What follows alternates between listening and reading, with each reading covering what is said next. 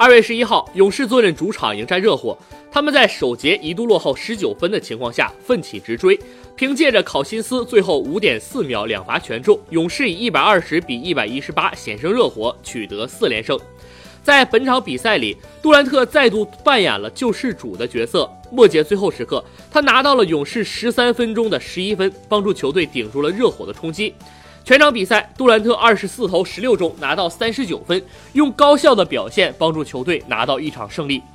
勇士方面，杜兰特拿到三十九分，六个篮板，四次助攻；汤普森拿到二十九分，三个篮板，两次助攻；库里拿到二十五分，四篮板，两次助攻，两次抢断；考辛斯七分，三个篮板；格林五分，七次篮板和十四次助攻。热火队，理查德森拿到三十七分，标中八记三分球，两项数据创生涯新高。特维斯二十四分四次助攻，温斯洛二十二分六篮板四助攻，怀特塞德十三分十二个篮板，韦德拿到十分六篮板九次助攻。这是韦德在甲骨文球场的最后一战。在本场比赛中，勇士也特意制作了视频来致敬这位伟大的后卫。当现场大屏幕播放韦德生涯的高光记录时，球迷起立鼓掌，伴随着现场的欢呼声，